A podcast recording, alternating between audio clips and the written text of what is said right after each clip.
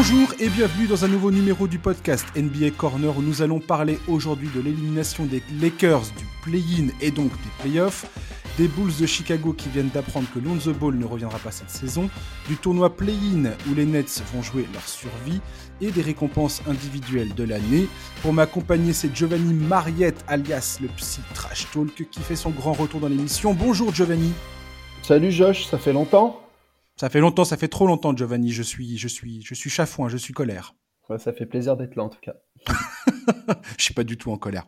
Euh, je suis content de me dire que c'est peut-être la dernière fois que je vais parler des Lakers cette saison, cependant. Euh, enfin, d'ici l'intersaison, tu vois. Donc je suis, je suis un peu content. C'est probable. Mais il faut en, parler. on en parlera peut-être cet été parce qu'à l'occasion de la Summer League, ils arriveront peut-être à gagner des matchs. Qui sait Non, non, mais il y aura les, il y aura les grandes décisions. De toute façon, on va parler de ça tout à l'heure. On va commencer toi et moi sur les récompenses individuelles parce que on, arrive à ce moment-là de l'année hein, où on commence à, à filer les trophées aux uns et aux autres. Et euh, je voulais voir avec toi un petit peu. Je voulais avoir le, le, bilan des courses de, de Giovanni Mariette. Euh, voilà, on va commencer tout de suite avec le MVP. C'est qui qui est en haut de ton listing pour le MVP, Giovanni? Alors, c'est un petit peu à contre-cœur parce que moi, je suis euh, Team Joel Embiid depuis sa draft. J'adore ce joueur, c'est mon joueur préféré, tu le sais. Mhm. Mais bah, cette année, pour moi, le MVP, il est serbe, c'est Nikola Jokic. Il l'a encore prouvé cette nuit. Ouais, c'est assez incroyable quand même comment cette course, euh, cette saison est complète. Enfin, c'est. T'as Joel Embiid qui fait une saison de dingo. Je pense que le gars gagne le titre de MVP euh, n'importe quelle saison à peu près normale. Il le gagne. T'as Giannis Antetokounmpo qui peut tout à fait réclamer un, troisième titre de MVP. Euh, tu clignes pas les yeux euh, deux fois. Et malgré tout, Nikola Jokic te sort une saison tellement, tellement folle que c'est difficile aujourd'hui de pas lui donner le, le trophée. Ouais, toute proportion gardée, ça fait beaucoup penser à la fameuse saison 62 où euh, à peu près 74 mecs auraient mérité statistiquement d'être MVP. Euh, et où à l'arrivée, c'est même pas forcément celui qui a les plus gros stats qu'il est, c'est Bill Russell euh, avec sa faible moyenne au scoring.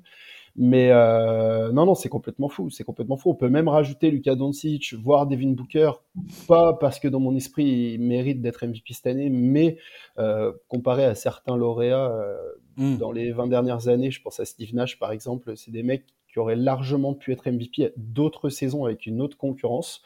Mhm. Malgré tout, même s'il y a encore 15 jours, il y avait clairement trois joueurs, donc euh, Giannis, Jokic et puis Embiid qui étaient, qui étaient encore dans la course.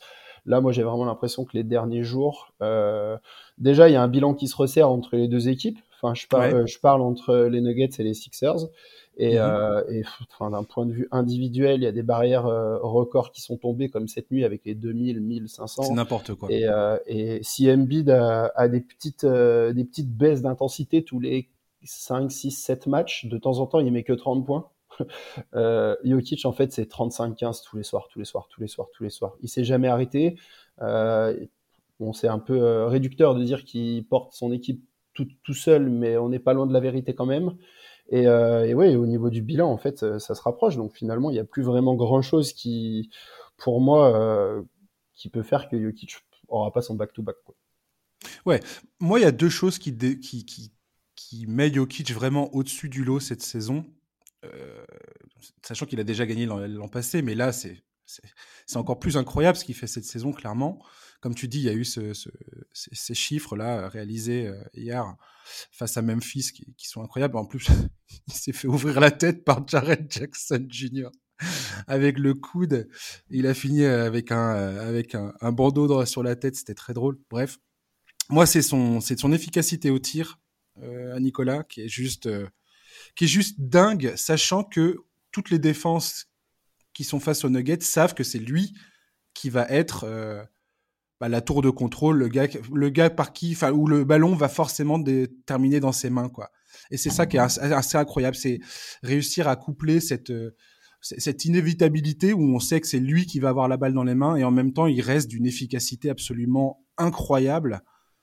Enfin, quand je te dis incroyable, c'est il, il, est dans il est dans 66% de true, de true shooting euh, euh, en termes de pourcentage, ce qui est irréel en fait. Et euh, aussi sa progression défensive cette saison, chose à laquelle je m'attendais pas forcément. Mais aujourd'hui, dans toutes les analytics, le gars apparaît en, apparaît très haut dans les listes défensives. Donc cet argument de dire ah oui Jokic c'est un monstre offensif mais défensivement c'est c'est c'est c'est pénible, ça tient même plus en fait. Même ça ça ne tient pas. Donc euh, voilà moi c'est vraiment ce qui le porte au-dessus du lot euh, Jokic. Ouais, il avait commencé à défendre vraiment l'année dernière. Tout à euh, fait. En playoff notamment. et enfin, on, on, peut prendre comme preuve de ce que tu dis. il me semble qu'il a il a réalisé trois ou quatre actions défensives clutch dans les dix dernières secondes d'un match d'année où il fait gagner les Nuggets. Ça veut dire que, bah voilà, on a l'impression que c'est un peu un mec pato qui saute pas. Par contre, au niveau de, au niveau de son placement, au niveau du kill basket défensif, mm. il rappelle un peu euh, le vieux Boris Dio de 2014 avec les Spurs. Euh, excellente comparaison. Aucun skills athlétiques, mais par contre, euh, bah, il est toujours plus haut et plus vite que tout le monde alors qu'il fait 400 000 kilos. Quoi. Donc c'est ça, c'est que du Q basket et autant défensivement que qu'offensivement, c'est sûr. Après, c'est moins, c'est moins, c'est moins comment dire spectaculaire que Joel Embiid. Il n'y a pas de match à 5 contre, à 6 contre. Par contre, il y a toujours la papade qui traîne. Et puis, euh, et puis on le raille beaucoup parce que bah, parce qu'il trottine, parce qu'il est rouge dès le premier quart-temps. Mais en fait, il, il, court et il sprint 40 euh, minutes tous les soirs. Il est toujours là en défense. Il se repose pas, contrairement à certains. Euh, non, vraiment, il y a, bah, comme tu dis, il n'y a plus vraiment de tout va dans le sens de Jokic, que ce soit en attaque, que ce soit en défense, que ce soit dans sa clutchitude, dans sa facilité à, jouer, dans son bilan, dans tout. Quoi. ne je vois pas ce qui hmm. fait qu'il ne pourrait pas l'être cette année. Il est trop fort. On va passer au rookie de l'année. Euh, quel est ton rookie de l'année, euh, Giovanni? Je t'avoue que j'ai eu du, beaucoup de mal euh, à déterminer, enfin, à, couper la poire entre deux joueurs. C'est qui qui tient, le, qui tient la corde chez toi? Euh, bah, c'est bien compliqué. Euh, on peut en reparler dans une heure. Euh, en vrai, je suis vraiment en pleine réflexion. ouais. C'est compliqué. je comprends, je comprends. Franchement, c'est un petit peu comme tout le monde. C'est pas très original. Jusqu'à il y a une quinzaine de jours, bon, j'étais très Van Mobley parce que bon, bah, moi, en étant un fan inconditionnel de Tim Duncan, je me retrouve quand même vachement dans ce joueur. Il y avait un, il y avait des performances individuelles dans le ressenti en attaque, surtout en défense, euh, et dans le bilan des Cavs qui faisait vraiment kiffer, bah, qu'on fait pendant longtemps que c'était lui et personne d'autre. Et en même temps, bah, là, il joue moins depuis quelques semaines. C'est pas de sa faute, le pauvre. Mais bon, les Cavs gagnent moins.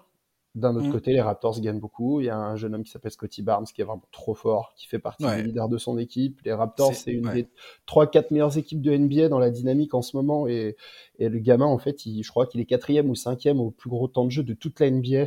Et en fait, il pèse des deux côtés du terrain.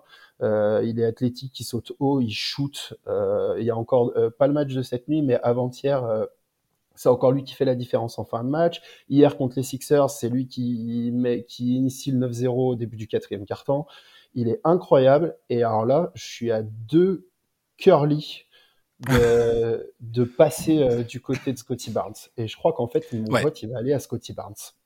C'est très très compliqué. Moi, j'ai eu Evan Mobley au, top de ma liste toute la saison parce que son, son, son intelligence défensive, parce qu'il a fait, sa présence fait que Cleveland a quand même mm, monté en grade défensivement cette saison de façon euh, irréelle. C'est-à-dire qu'ils étaient dans les dans les 20e, 25e places la saison passée. Il arrive et aujourd'hui ils sont dans le top 10, euh, top 5 bientôt euh, des meilleures défenses de la ligue et il, il, était vraiment central dans cette dans cette bonne saison de, de Cleveland. Je voulais aussi récompenser, ça me permettait aussi de récompenser la bonne saison de Cleveland, cette belle surprise de Cleveland qui moi m'a donné beaucoup de plaisir jusqu'à ce que tout le monde un peu soit blessé. Enfin, les blessures s'accumulent un peu là, en fin de saison. C'est un peu dommage. Les, les, les Cavaliers euh, terminent la saison un peu sur, le, sur les genoux, alors que comme tu dis, les Raptors, eux, sont en pleine bourre. Euh, ils attaquent les playoffs avec le couteau entre les dents. Et tu ce Scotty Barnes qui, euh, sur les dernières semaines, voire derniers mois, hein, ça commence à durer maintenant. Cette histoire de Scotty Barnes, ça, date pas d'hier. Ce que je veux dire, c'est qu'on n'est pas prisonnier du moment si on dit Scotty Barnes, c'est mon favori.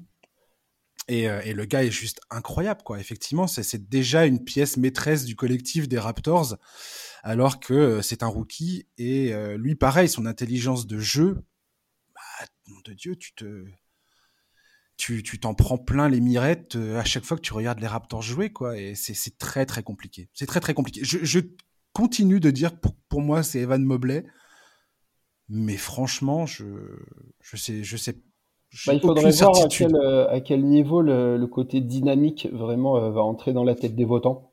Parce que clairement, là, sur le mois de mars, début avril, on en prend plein la gueule, en fait, de Scotty Barnes. On voit que lui.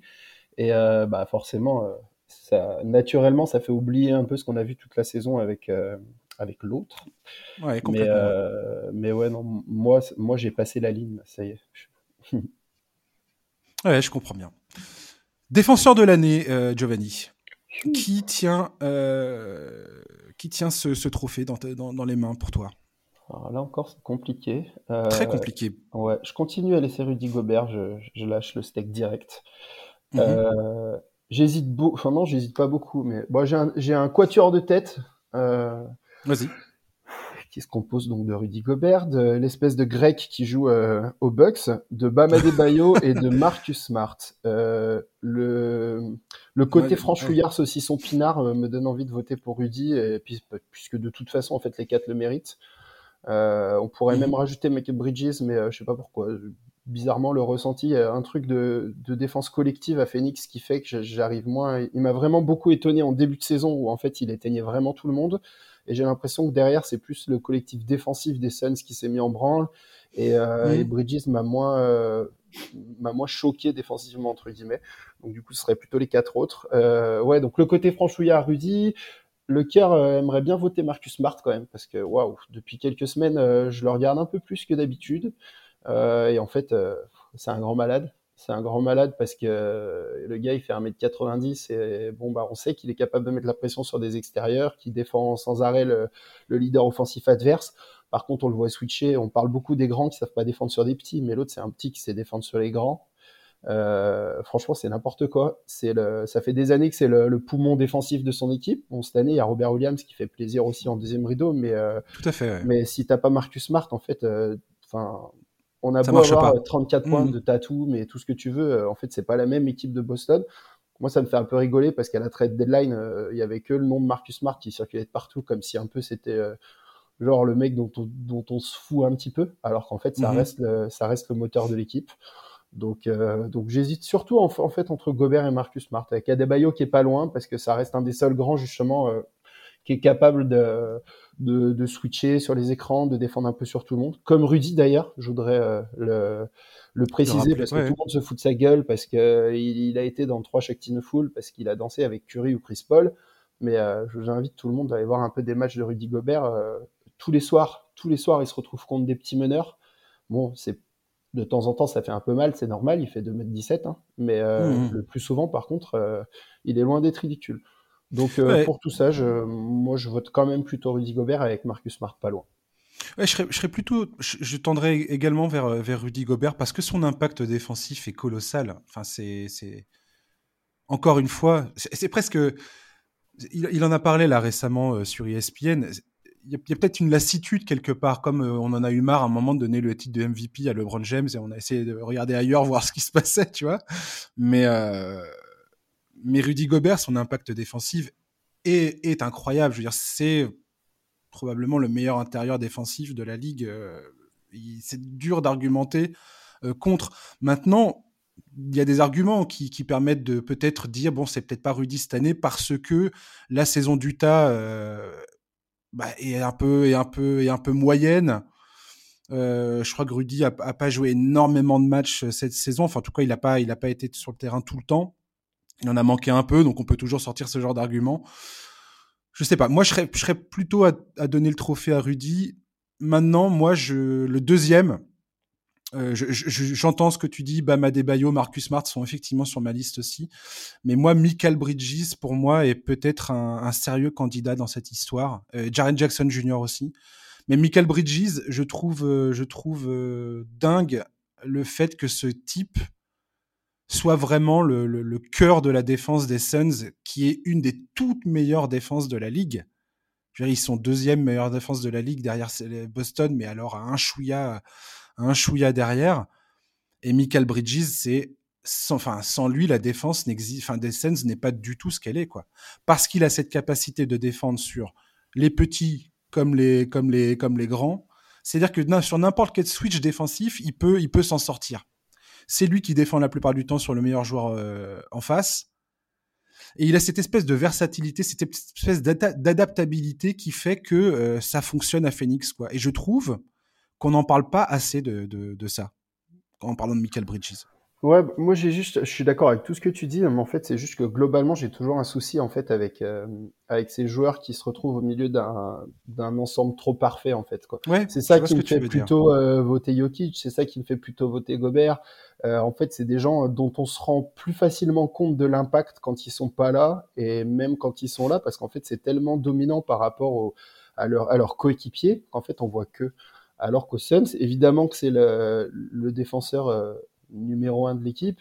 Et on a quand même des mecs qui savent défendre. Pratiquement tout le monde sait défendre. À Phoenix, euh, Booker a une défense qui est terriblement sous-cotée. Chris Paul, on n'en parle même pas. Mhm. DeAndre Ayton, euh, c'est un des intérieurs les plus robustes à l'intérieur euh, de la NBA. Donc du coup, il est, en fait, il est un peu noyé dans un ensemble. Et c'est ça qui, voilà, qui fait que peut-être ça biaise un peu mon, ça biaise un peu mon analyse. Mais je suis d'accord avec tout ce que tu dis. Hmm, Je, tenais juste à, à pointer du doigt le- les, les perfs défensifs de Michael Bridges. Je pense pas qu'il va, gagner le titre. Effectivement, je pense que ça se joue potentiellement entre euh, Gobert, Bam Adebayo et, et peut-être Jaren Jackson Jr. Faut, faut pas, faut, enfin, Jaren Ouais, Jackson Jr. loin, ouais. Ouais, il est, franchement, défensivement, ce, ce gars est, il est en train d'arriver sur la scène. En tout cas, il est en train de s'imposer comme un mec qui va être longtemps dans la conversation du meilleur défenseur de l'année. J'ai l'impression.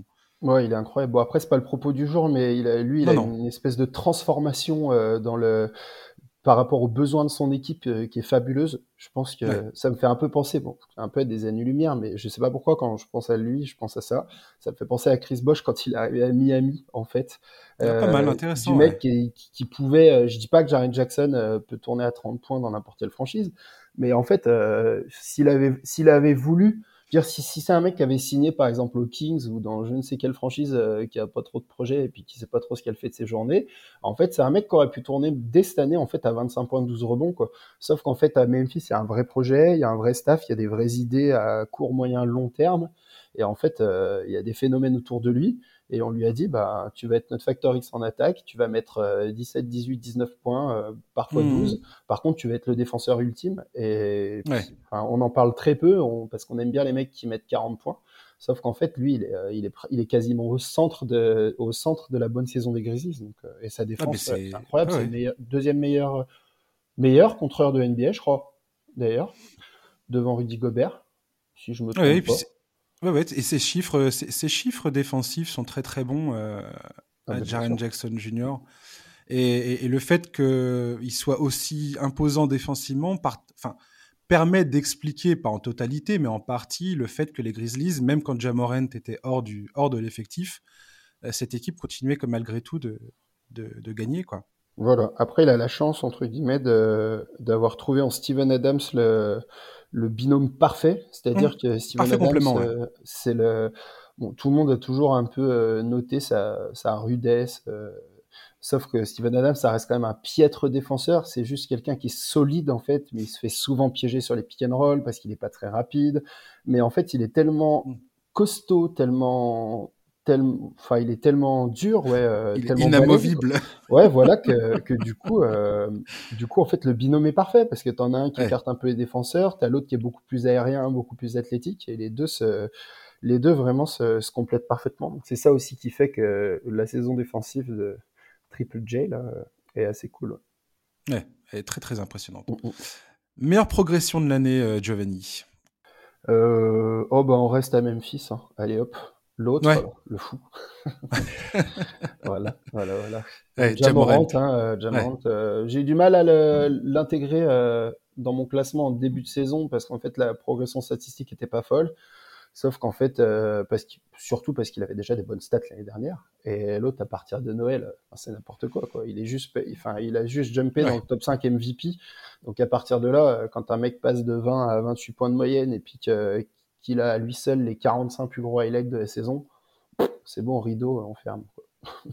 Ouais, puis il, a augmenté, il a augmenté son, son niveau d'usage dans le jeu, enfin son importance dans le, dans le, dans, le jeu de, Memphis, tout en. Moi, c'est ça qui fait la grande différence euh, à mes yeux, c'est que non seulement il a augmenté son volume, tout en augmentant son efficacité euh, sur le terrain. Ce qui est finalement assez difficile à faire. Et, euh, et pour moi, Jamorant, cette année, nous a fait euh, ce que je pensais être le cas de Julius Randle la saison dernière. On pourra en parler après si tu veux, mais mais euh, faire le, le, le, the leap comme ils appellent ça aux États-Unis, le, mmh. le, grand saut entre je suis un excellent joueur et un all-star à je suis une superstar incontestée de cette ligue. Et Jamoran, c'est ce qu'il vient de nous faire et euh, et, et, comme tu dis, enfin, il nous a mis euh, gifle sur gifle euh, un moment dans un moment dans la saison. Tu pouvais pas mater euh, un highlight le matin sans voir Jamorant central central dans les dans, dans, dans, les dans les vidéos. Et voilà, effectivement, ce, ce gars-là aujourd'hui, c'est tu sens que c'est la, une star une star incontestée et c'est le saut le plus compliqué à faire. Maintenant, j'espère que il va pas suivre le même trajet que Julius Randle et et s'écrouler par la suite, quoi. Je te dis direct qu'il y a peu de chance quand même. oui, j'ai l'impression. Il y a pas mal de signes euh, qui font que, bah, que c'est un mec qui va peser en fait euh, dans les 15 dernières années. Moi, clairement, euh, je l'espère fort. Fait, en tout cas, ça fait à peu près 15 ou 20 ans que je suis la NBA de relativement près. Moi, mhm. ça me rappelle Derrick Rose. Ça me rappelle les premières années de Blake Griffin. Je pourrais pas dire que ça me rappelle Carter parce que j'étais un peu jeune à l'époque, j'ai pas vraiment vécu le truc de plein fouet, mais euh, enfin c'est clairement un joueur générationnel. Euh, moi, je me souviens de certaines mm. nuits cette année là. Euh, je, crois que c'est un match où il fait le, son son tir juste au buzzer de la mi-temps là avec la passe de l'autre du terrain de Steven Adams et, et, juste avant, je crois que c'est c'est là qu'il met le doit mettre le poster sur Paul Tull, je crois que c'était contre les Spurs. Enfin, là, j'ai, enfin, j'ai compris en fait en cinq minutes que le mec, euh, c'est bon, il a tout qui lui réussi, il a une espèce de, comme quand t'as la flamme sur Touquet, là, il peut rien lui arriver, quoi. C'est impressionnant. Et, euh, et j'en discutais avec euh, un pote l'autre jour. le plus fou dans tout ça, c'est que tous les soirs, le mec, depuis 50 matchs, il se pointe en disant, je vais vous en mettre 40 sur la truffe et je vais vous escalader la gueule. Et tous les soirs, les mecs l'attendent. Et ben tous les soirs, il leur escalade quand même la gueule. Euh, là, on n'est plus au mois d'octobre ou au play 2020 ou 2021 où le gars sort un peu de nulle part et euh, euh, ils n'ont pas compris ce qui leur arrivait.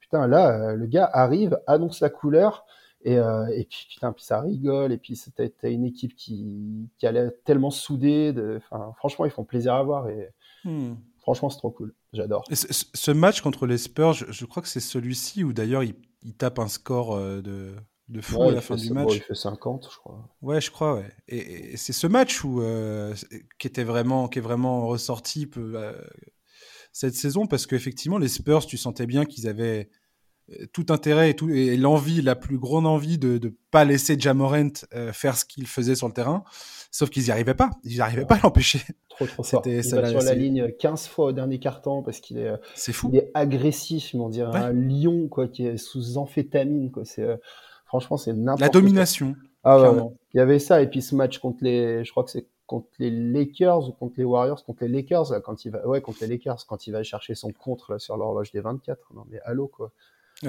C'est des petites, c'est des petites choses en fait, je pense qui, qui l'ont conforté et, puis à mon avis, c'est un gamin qui doit fonctionner. À la, enfin, c'est même sûr à la confiance. Donc quand le mec il est bien dans sa tête derrière, ils peuvent lui mettre. Euh, euh, John Cena ou The Rock devant lui, euh, il va les piétiner pareil, quoi. C'est fou. En deuxième choix, j'avais mis Darius Garland. Je, je, ah ouais, tenais à préciser. Moi, il est beaucoup plus loin dans le classement. Ah ouais. Ouais. Eh ben moi, je, ouais. je sais pas, moi j'ai été complètement séduit par le jeu de Darius Garland euh, cette saison. Et je t'avoue que c'est un des joueurs auxquels je m'attendais. Enfin, je m'attendais pas à ça en fait. Ouais, ouais. Bah, pour le coup, en fait, il y a une grosse, grosse, grosse progression. Bah, c'est un peu comme Evan Mobley, hein, jusqu'à jusqu'à la coupure du All-Star Break à peu près. derrière, euh, c'est un peu plus compliqué. On vit dans l'instant présent, donc on y pense un peu moins. Mais surtout, il y a il y avait déjà une grosse saison l'année dernière, statistiquement parlant déjà. Donc si tu regardes un peu les stats, c'est pas un énorme, énorme jump. Euh, donc c'est pour ça que moi je l'ai un peu descendu dans mon classement. Moi j'avais plutôt sur mon podium Miles Bridges, euh, bon, qui fait une saison incroyable. Et lui, c'est pareil. Euh, il été longtemps un des leaders de ce. Euh. Ouais, bah, il, disons qu'il a.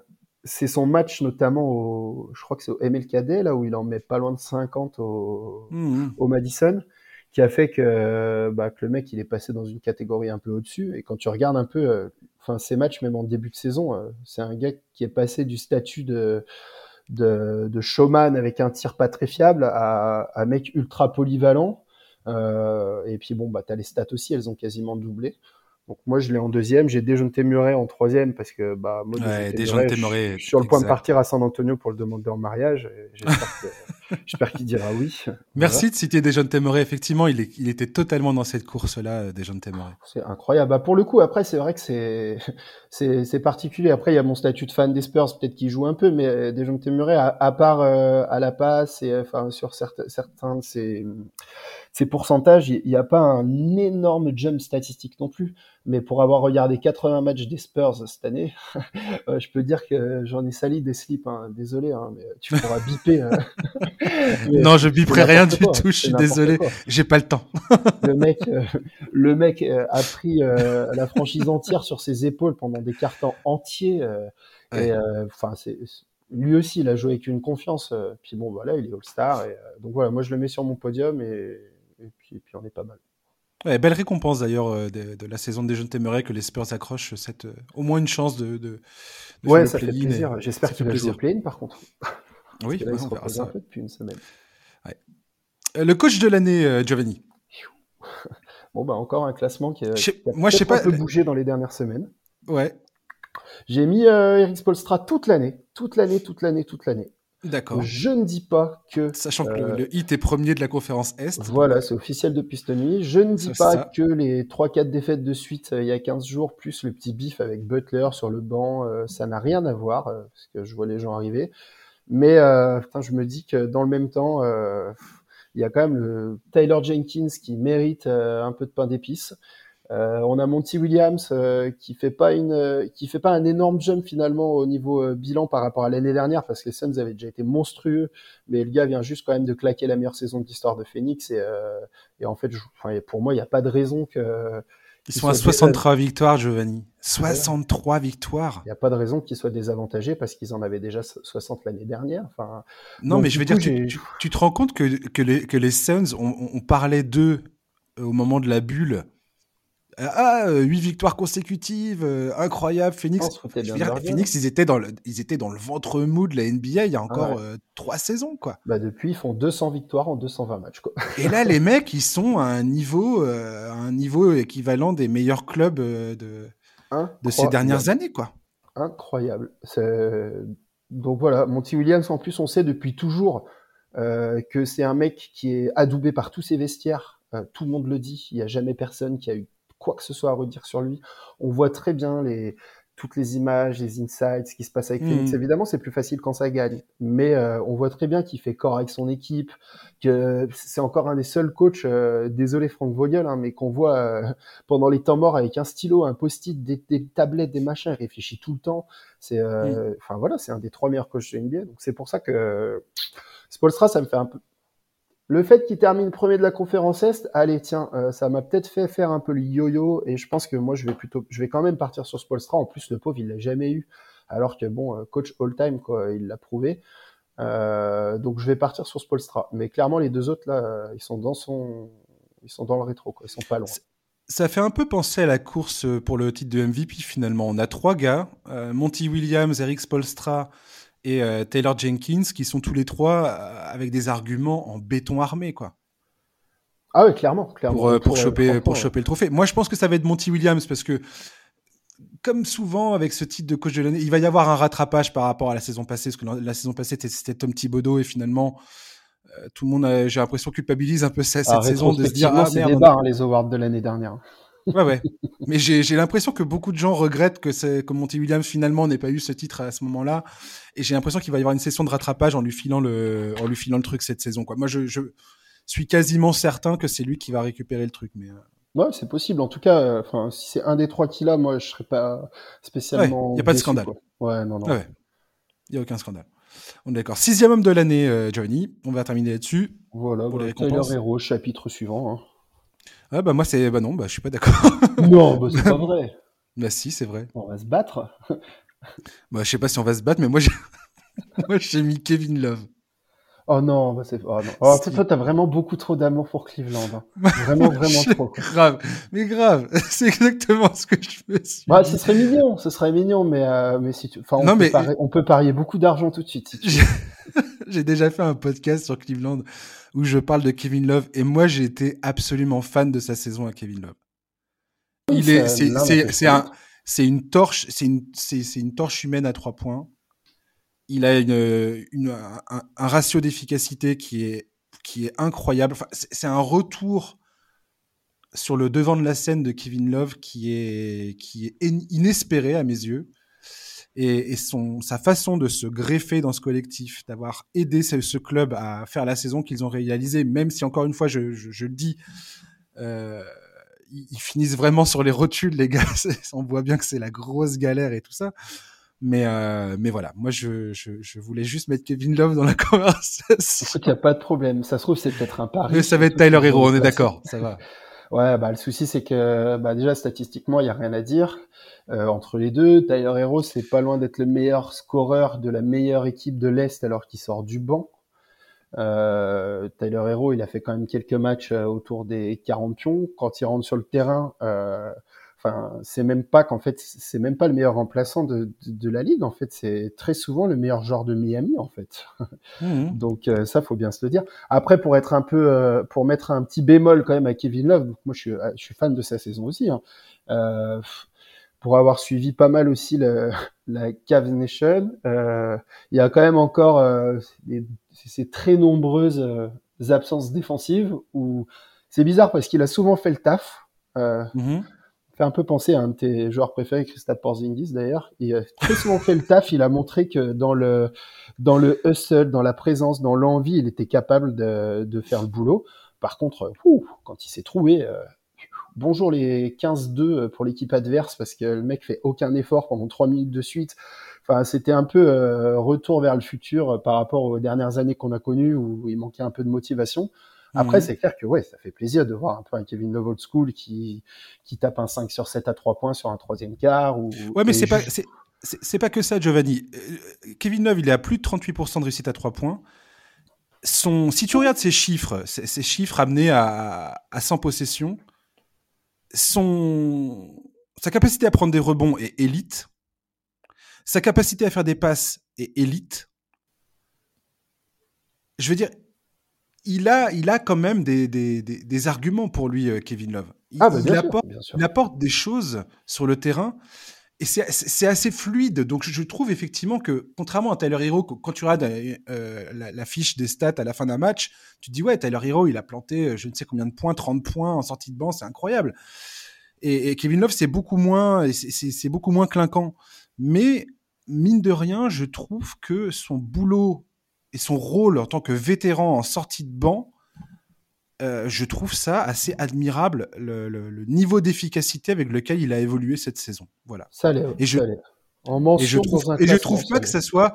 quand je dis Kevin Love, je rigole, tu vois, parce que parce que je pense qu'effectivement peu de gens euh, penseraient à Kevin Love pour ce titre-là, mais euh... je l'ai pas mis dans mes 10 moi. Ouais, mais je, je moi, franchement. Mais ça enlève rien. Non, non, mais ça enlève rien. Ce gars a fait une saison qui, pour moi, à mes yeux, mérite vraiment qu'on s'y attarde. Qu'on s'y attarde. C'est fait. Merci beaucoup. Allez, ciao. Salut Giovanni, je te laisse la main. On va parler, on va parler des Lakers, Giovanni. Ça y est, c'est parti. Peut-être la dernière fois de la saison que je. voilà. Peut-être la dernière fois que je vais parler des, des Lakers cette saison, du moins jusqu'à d'ici l'intersaison, hein, on va voir. Voilà, euh, les Lakers, c'est terminé pour eux. Alors, c'est très étonnant parce que les Lakers, c'était pour beaucoup de bookmakers, les, pour ceux qui font les paris sportifs, c'était pour beaucoup le, grand favori pour le titre euh, cette saison. Devant, devant les Nets, beaucoup de fois. C'était les, les Nets et les Lakers au coude à coude. Incroyable. Et on avance plusieurs mois plus tard, et puis bah, les, voilà éliminés des playoffs. Euh, ils sont quasiment à 50 défaites bientôt. Ils sont même pas qualifiés pour le play-in. Est-ce que on peut décemment dire que c'est une des pires saisons, voire la pire saison d'une équipe que, avec LeBron James dedans ou pas? Est-ce que c'est exagéré de dire ça? Il euh, y a match, il y a match. C'est pas du tout exagéré de dire que c'est l'une des pires parce que c'est l'une des pires. De toute façon, il y en a pas eu beaucoup des, des compliqués. Celle-là, elle est relativement honteuse dans le sens où euh, si on nous avait présenté cette équipe en début de saison comme une équipe de un peu euh, d'Avengers, euh, mais plus qui part, enfin plus dans un, dans le sens c'est un pari. Il y a un peu des anciens, on va essayer de voir ce que ça donne. Mm-hmm. C'est qu'en fait l'histoire aurait été complètement différente. Le souci c'est que les Lakers ils se sont auto présentés comme une équipe de, de Monstars, hein, clairement. Euh, mhm. C'est dans le média day, c'est dans les déclarations, c'est bon après ça reste de la com aussi. Mais euh, enfin je veux dire aujourd'hui euh, il y a encore il y a encore un quart d'heure je vois une déclaration de Jokic par rapport au MVP qui dit ouais quoi qu'il arrive celui qui le gagnera le méritera voilà. Voilà, ça c'est un joueur, ça c'est un joueur qui joue et qui et qui parle pas.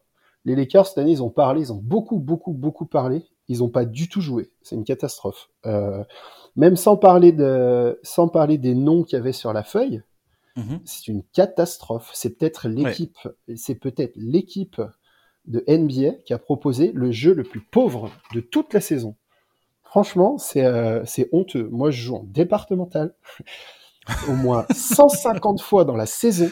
Je me suis fait la réflexion de me dire, mais le mec qui fait ça, mais je le sors. enfin, c'est honteux. Il y avait personne n'a pris, personne a pris ses responsabilités. C'est clair. Les money time étaient catastrophiques. Je pense qu'il faudrait s'amuser à compter. Je pense que sur les, les, les, 25 ou 30 ou 35 dernières possessions de la saison où le match se joue ou pas loin, je pense qu'ils sont à 0 sur 35.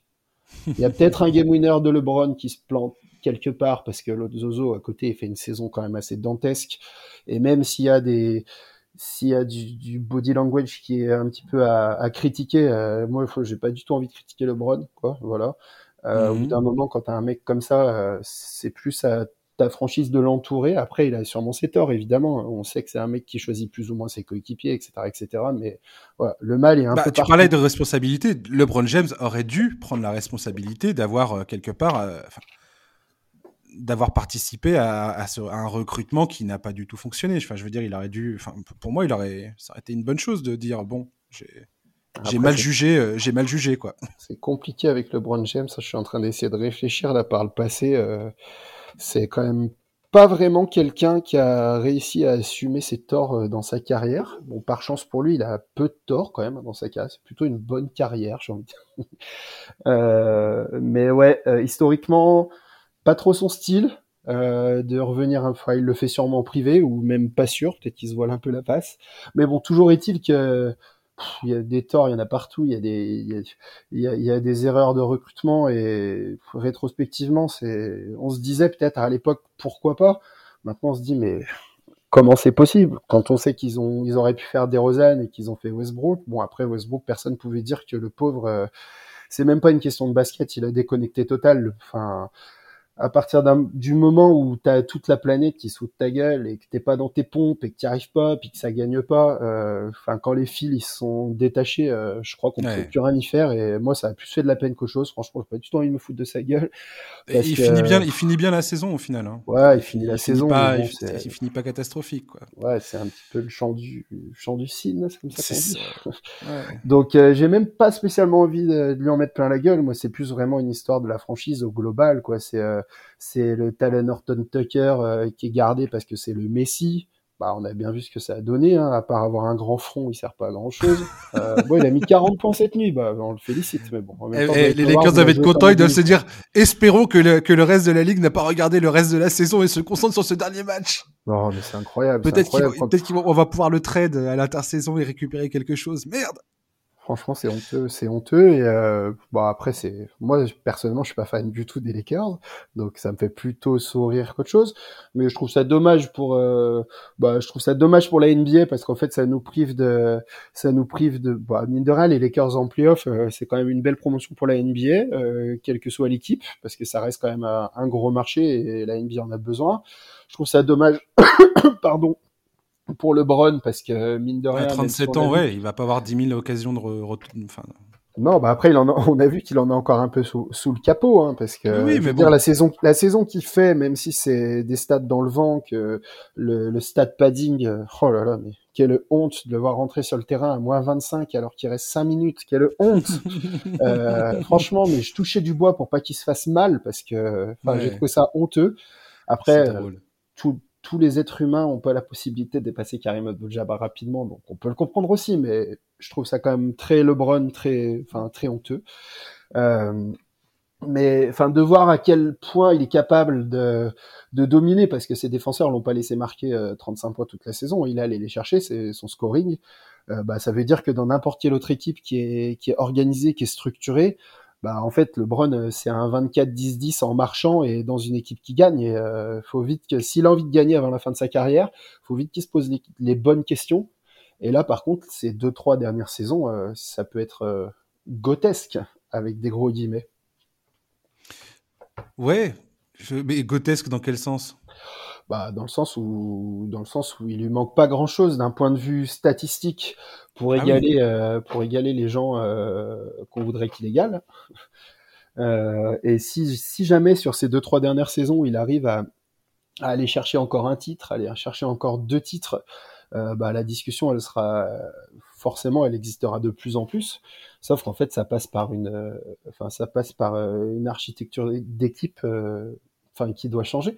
Dire, il peut plus se permettre. Là, il lui reste quoi? Il lui reste, euh, sans il lui reste peut-être trois ou quatre saisons encore, hein. euh, et pas à ce niveau évidemment, mais il lui reste peut-être encore trois ou quatre saisons euh, s'il fait les choses bien. LeBron, avec, euh, enfin, je veux dire, il a, il a quand même la. Aujourd'hui, c'est peut-être le seul mec qui a, qui a la possibilité d'avoir qui il veut, quand il veut et où il veut, et d'aller où il veut. Aujourd'hui, clairement, LeBron James, il choisit ce qu'il fait il choisit où il va. Donc faut qu'il oui, réfléchisse un petit peu. Euh, et, derrière, par contre, euh, ça peut être une fin de carrière assez clinquante. Malheureusement, les, décisions qu'ils ont prises à la, dernière intersaison, donc euh, notamment avec Russell, enfin de faire venir Russell Westbrook, ça, ça, compromet quand même beaucoup. Enfin, là, pour que les Lakers arrivent à se dépatouiller de leur situation, ça va être extrêmement compliqué. Là, on a pratiquement la quasi-certitude que Frank Vogel va être remercié les rumeurs pour l'instant, c'est potentiellement Doug Rivers, Quinn Snyder ou euh, on ne sait qui d'autre euh, qui sera sur le banc des, Lakers la saison prochaine. J'ai hâte de voir pourquoi d'où viennent ces rumeurs et euh, qu'est-ce qui va en être finalement. J'ai hâte de voir ce qui va se passer. Russell Westbrook, là, il a son option à 47 millions pour la saison prochaine. Je vois pas pourquoi il ne la prendrait pas. Les rumeurs disent lui, il vient d'annoncer, moi j'aimerais bien revenir, mais on ne sait pas ce qui, ce qui, va se passer. Les rumeurs disent que potentiellement les Lakers pourraient le virer, enfin, le, vider son contrat et dire allez ciao, on te paye, euh, mais pour partir. Et euh, ciao, bye bye, Russell, merci d'être venu.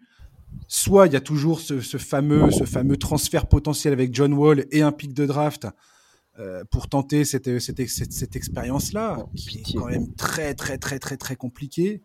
Euh, ça, je vois pas où ça va bien se passer. Talen Horton Tucker, il voulait pas, il voulait, le mec était soi-disant intouchable, c'est l'avenir et tout ça.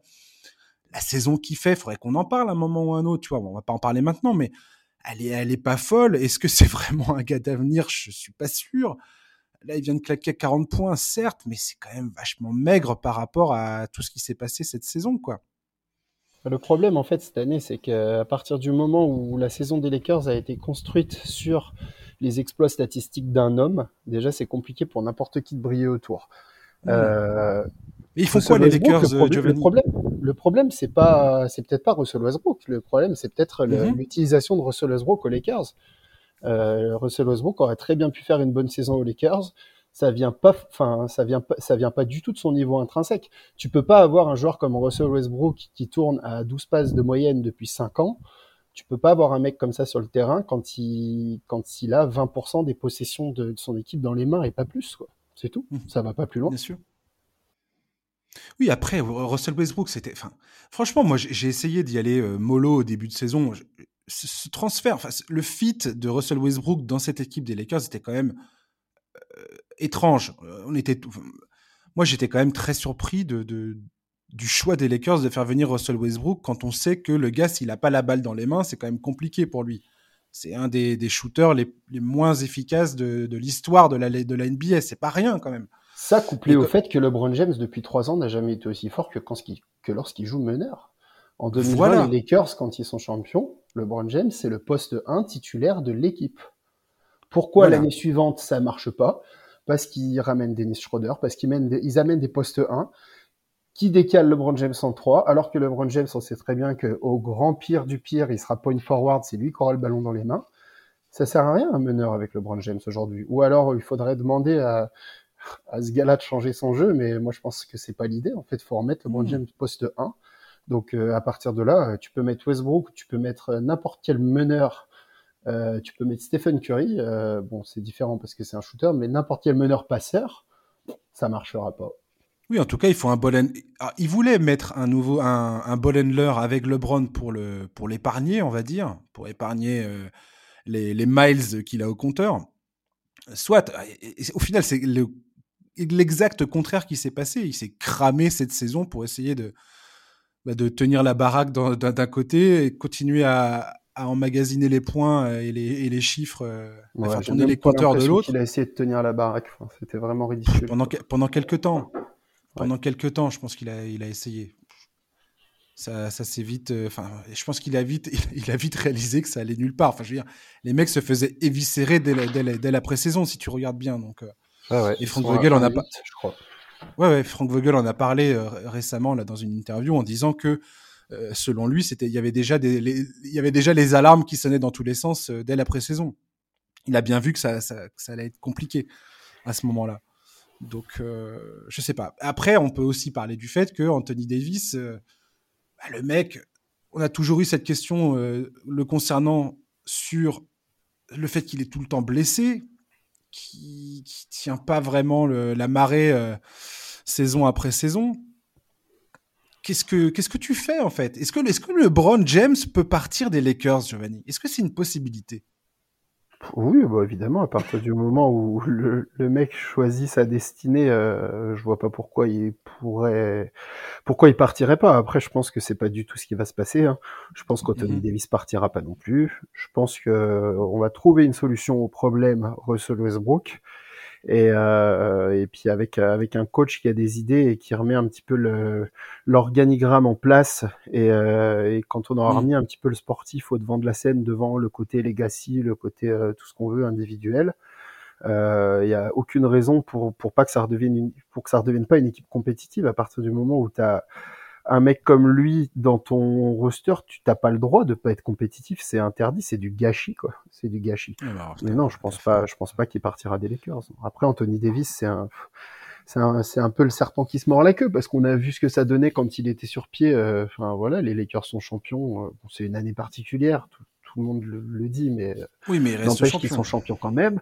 Voilà. Euh, ça reste, ça reste un des cinq joueurs les, les, les moins défendables de toute la ligue quand euh, quand il est en forme. Donc euh, bon après je sais pas c'est moi je suis pas tout bib je suis pas je suis pas kiné mmh. mais je sais juste que quand quand il est sur le terrain c'est pas du tout la même équipe. Quoi.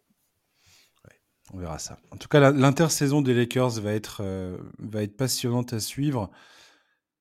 C'est, c'est, je trouve ça, je, je continue de dire que c'est complètement fou qu'il soit pas, même pas dans le play-in. C'est, c'était oh, bah, incroyable. Après, la sortie du All-Star Game, tu vois, les mecs enchaînaient les défaites les unes après les autres. C'était, jamais, jamais j'aurais cru que cette équipe des Lakers fasse pire que la fameuse équipe des Lakers de 2012-2013 avec euh, Dwight Howard et, et Steve Nash, qui était, enfin, qui était ça aussi, c'est un gros traumatisme euh, dans, dans la fanbase des, des Lakers, mais n'empêche que cette équipe avait quand même réussi à gagner 45 matchs. Là, on là, on n'y est pas du tout, quoi. Ouais, enfin moi dans le dans si on devait faire un classement, je mettrais quand même cette saison euh, cette saison 2000 2012 euh, tout en haut quand même des, des déceptions parce qu'il y a il y a des joueurs qui sont à leur prime ou pas loin et mhm. euh, alors que cette année, bon, c'est toujours plus facile de réfléchir euh, six mois plus tard, mais euh, en fait, il y a des choses qui paraissent évidentes, quoi. Il y a des choses qui paraissent évidentes. Ça, n'arrive jamais euh, de, de, voir une, une, équipe empiler, une franchise empiler trois contrats max et de prendre huit joueurs moyens au minimum vétérans. Euh, enfin, il y, avait, il y avait un souci quelque part déjà dans la construction d'équipe. Euh, il y avait ce côté copinage euh, qui allait pas du tout. Il y avait ce côté on parle beaucoup. Euh, non, quand on y repense, euh, finalement, c'est presque logique.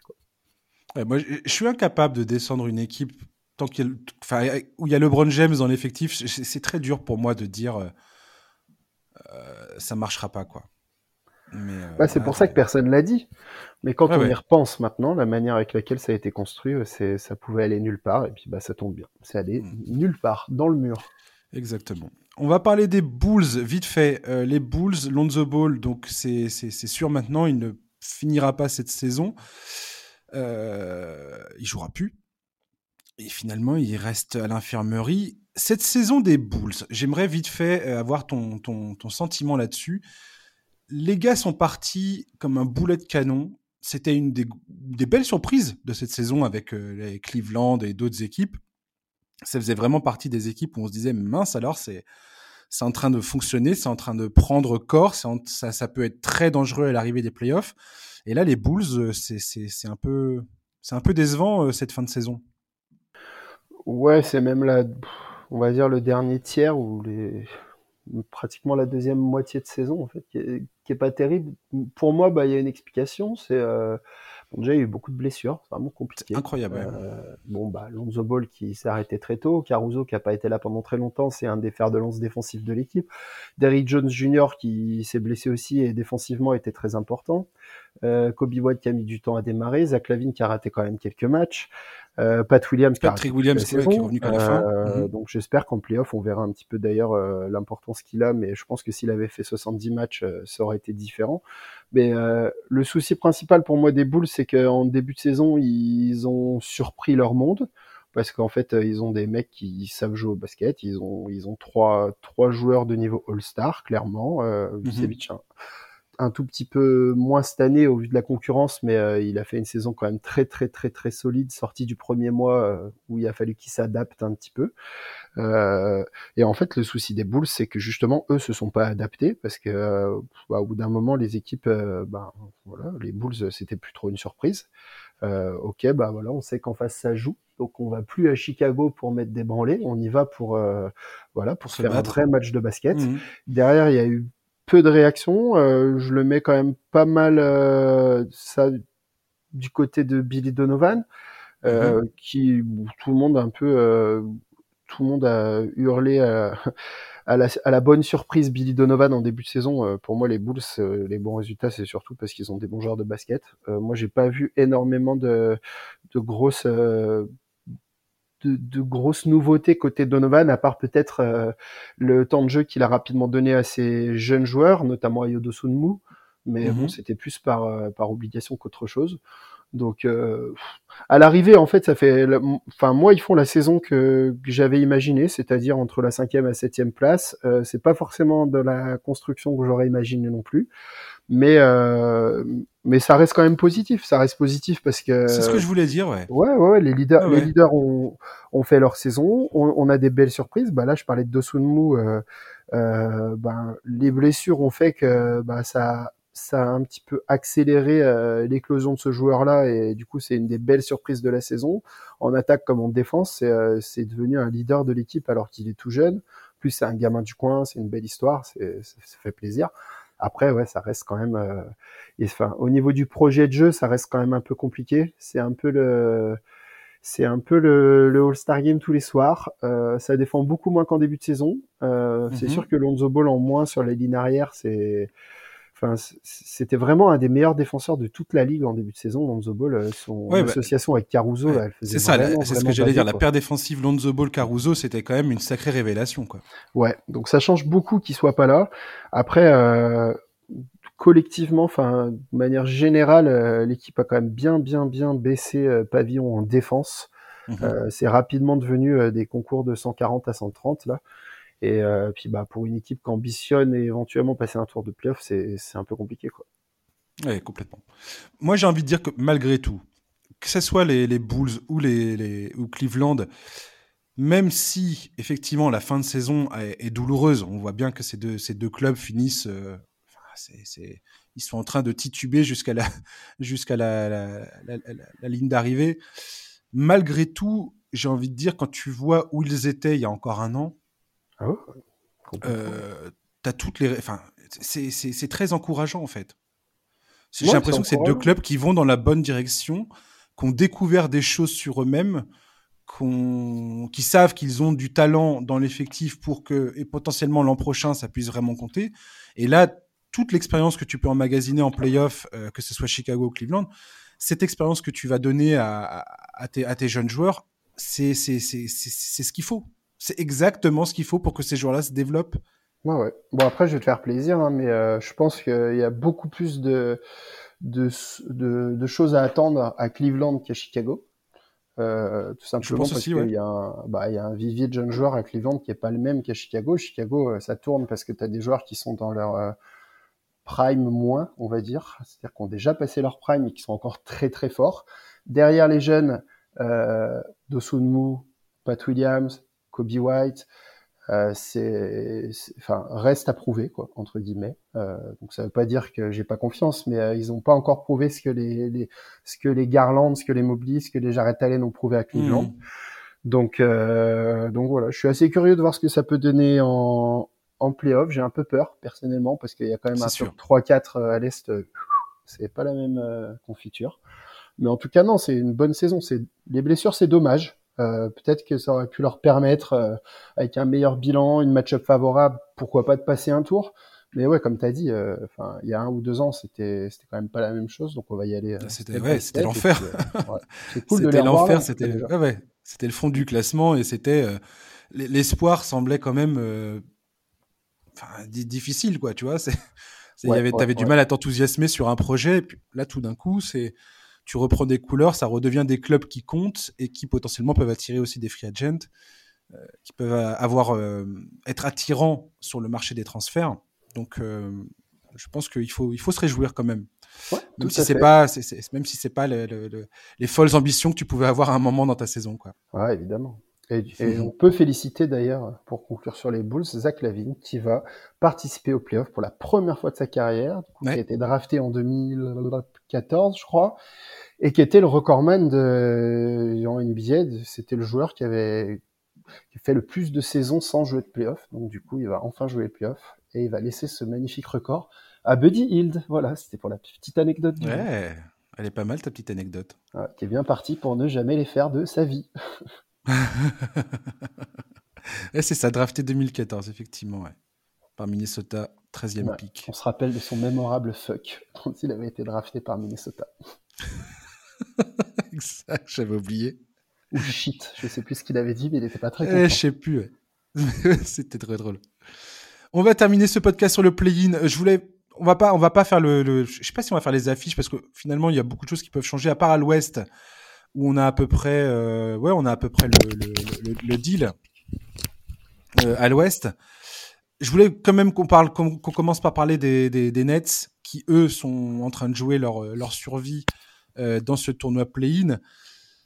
On attend de voir contre qui ils vont être opposés. Là, cette nuit, on enregistre ce podcast un vendredi, donc cette nuit, ils vont jouer contre Cleveland, donc ça va être un match excessivement important pour savoir s'ils jouent 7-8 ou 9-10. Voilà, les Nets, c'est quand même une drôle de saison parce qu'on commence euh, la saison avec Kyrie Irving et sa non-vaccination, Joe Harris qui joue 14 matchs et qui se fait la cheville, le genou de KD qui le tient en déparqué pendant un bon moment, il y a eu le transfert de James Harden, l'arrivée de Ben Simmons qui ne, finalement ne devrait pas jouer de toute la, de toute, jusqu'à d'ici la fin de saison. Hein. Euh, manifestement, il va pas, il va pas du tout euh, jouer. Kyrie Irving doit encore retrouver son rythme après cette longue absence. Ils vont où ces Nets, Giovanni? Tu, tu, tu, tu les vois faire quoi? Euh, Entre le play-in et le play-off? Oh, bah, je pense que le play-in euh, va être euh, négocié sans trop de problèmes. Ouais. Même si, voilà, ça reste des matchs coup près, tout peut arriver. Mais enfin, individuellement, ils ont quand même certaines garanties qui font que, que voilà, sur ce genre de match, moi, j'ai pas trop de soucis à me faire pour eux.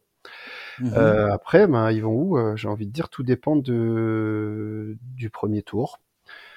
Euh, aujourd'hui, ça va être soit Miami, soit Milwaukee quelque part. Enfin, Boston, euh, Boston joue encore le. À titre très personnel, mhm. euh, j'ai rien contre Boston et j'ai rien contre le Heat.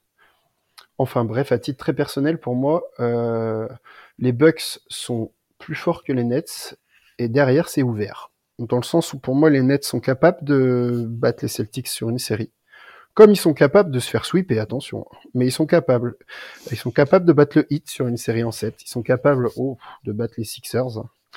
Mais euh, à part les Bucks, où pour moi vraiment, hein, c'est vraiment trop costaud, il y a trop de choses. Et encore, on a vu l'année dernière que ça s'est pas joué à grand chose.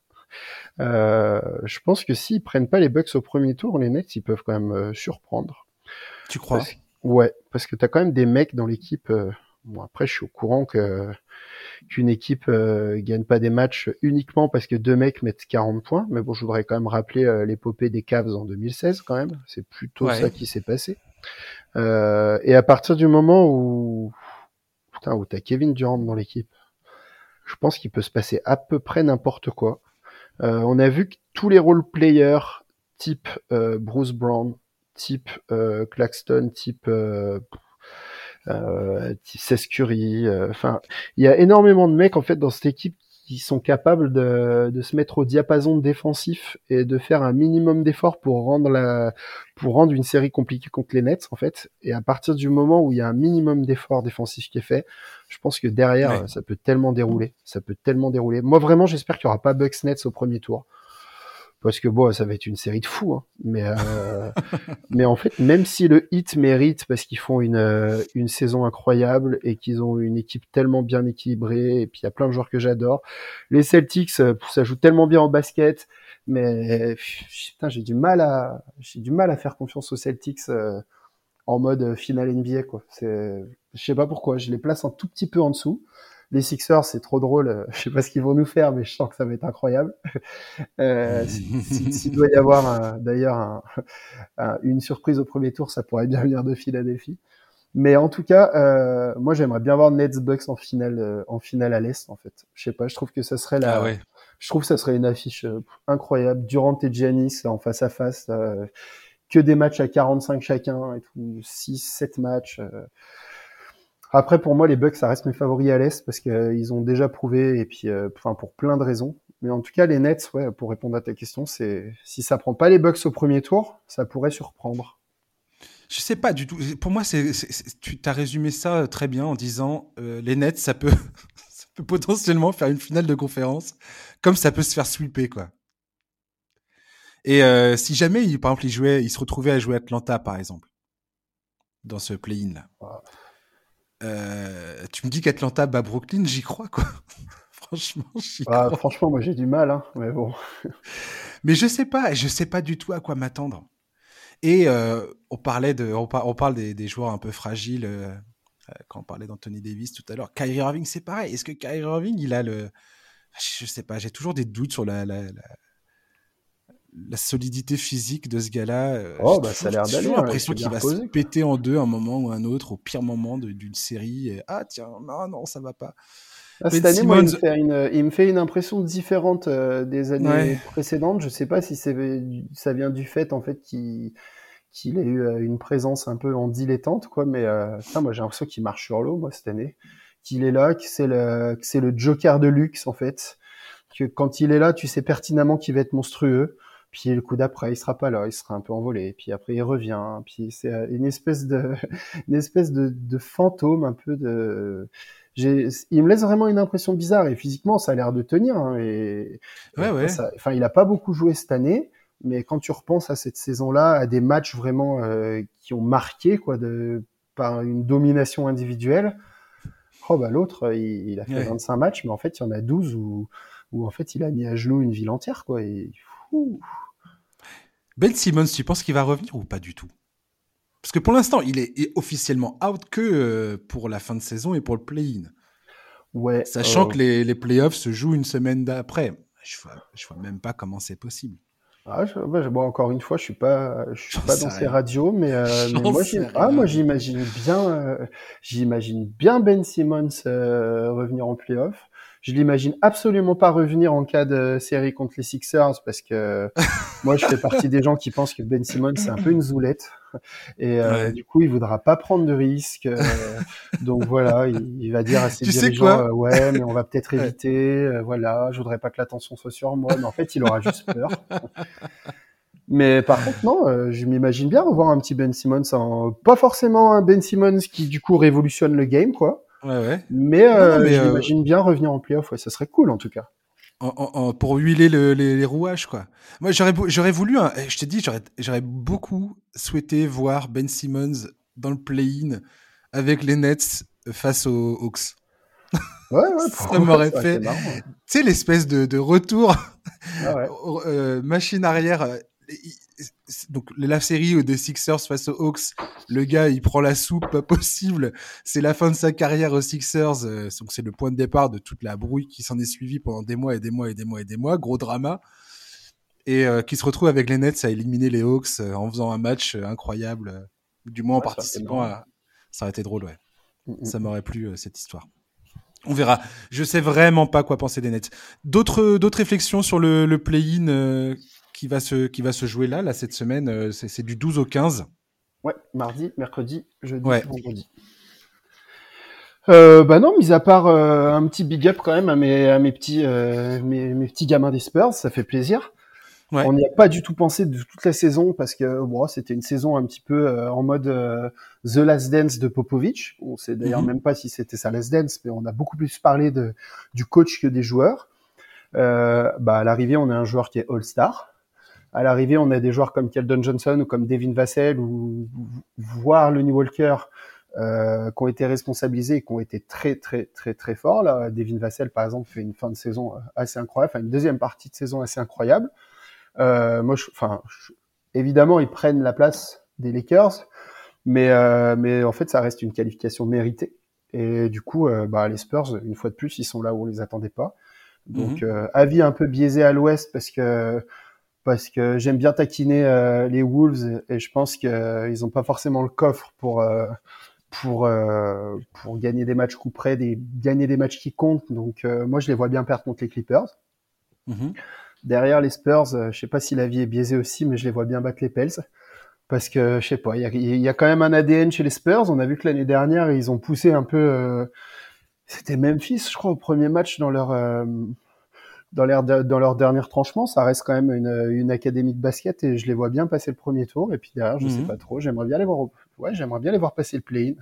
Du coup, ça ferait un petit Spurs Suns euh, au premier tour. Ça serait une boucherie sans nom, mais euh, mais euh, mais non, ça serait cool. Je suis assez content. Je suis assez content. Puis à l'est, ouais, j'aimerais bien quand même que la, la belle saison des Cavs, vu qu'on n'a pas parlé des Cavs encore aujourd'hui. J'aimerais bien que, ouais, que leur belle saison elle soit récompensée par un premier tour. C'est pareil pour aller se faire avaler tout cru au premier tour, mais euh, c'est pas grave, les Cavs en playoff, euh, au vu de la saison, c'est mérité, puis voilà, ça fait toujours plaisir. Ça voudrait dire que les Hawks ne participent pas aux playoffs, donc. Ouais, Ce qui serait une, vraie, une vraie, une vraie tristesse pour. Bah, euh, ça serait une vraie tristesse, mais disons que est-ce que leur saison mérite un premier tour de playoff Ça fait chier pour Young parce que ça reste un des joueurs frissons qui mérite probablement mieux en termes de coach, en termes de plein de choses. Mais euh, enfin, en tout cas, moi, si, devait, si on devait en dégager, dégager une franchise du play-in, euh, bah ouais, ça serait les Hawks, parce que tout simplement, euh, les Nets, bah, j'envisage pas des playoffs sans les Nets, parce que j'aime bien le basket. Et, euh, et j'envisage, enfin, c'est pas que j'envisage, mais j'espère vraiment que, que, les Cavs feront les playoffs, parce que pour le coup, eux méritent. Et puis, il y a des jeunes joueurs que j'ai envie de voir en playoffs. J'ai envie de voir Trey Young en playoff, évidemment, mais putain, j'ai envie de voir Darius Garland en playoff, j'ai envie de voir Evan Mobley en playoff. Euh, je pas spécialement envie de voir Kevin Love en playoff, mais toi, tu seras content. donc, euh, donc voilà, ça serait mérité. Donc euh, Cavs Nets et, puis, euh, et puis Spurs Clippers, allez. ok. Et bah, merci beaucoup, Giovanni. Bah, merci de nous à avoir. Euh, cool. Mais ouais, de nous avoir donné ton ton sentiment. Je suis, t'es parti trop longtemps, tu vois. Je, je, je suis content d'avoir rattrapé le retard. Bah écoute, rappelle-moi vite. Hein. Eh oui. Pas pendant les playoffs, j'espère. Pourquoi J'espère que tu reviendras à ce moment-là. Pourquoi pas, on sera là. Voilà, pour, euh, pour le Spurs Suns, pour un petit preview. Ah, ça serait génial. Ça serait génial. ça serait génial. Écoute-toi, tiens. Yes, et eh ben merci. À bientôt, Giovanni. À bientôt. Salut à tous. Merci, chers auditeurs, de nous avoir écoutés. On se retrouve la semaine prochaine. Alors, la semaine prochaine, ça sera pas vendredi, mais ça sera le samedi 16 avril, la sortie du prochain numéro, parce que c'est le 16. On va vous proposer euh, deux numéros bien spécifiques, justement pour parler des playoffs. On aura un numéro pour la conférence Ouest, les previews, les previews des séries, un numéro pour la conférence Est, idem. Euh, voilà, c'est le 16 qu'on va savoir tout ça. Donc ça ne sera pas avant samedi prochain, voilà. Petite exception euh, à la règle, voilà. Donc d'ici là, passez un bon week-end, une bonne semaine et on se retrouve la semaine prochaine. Allez, à bientôt, bye bye.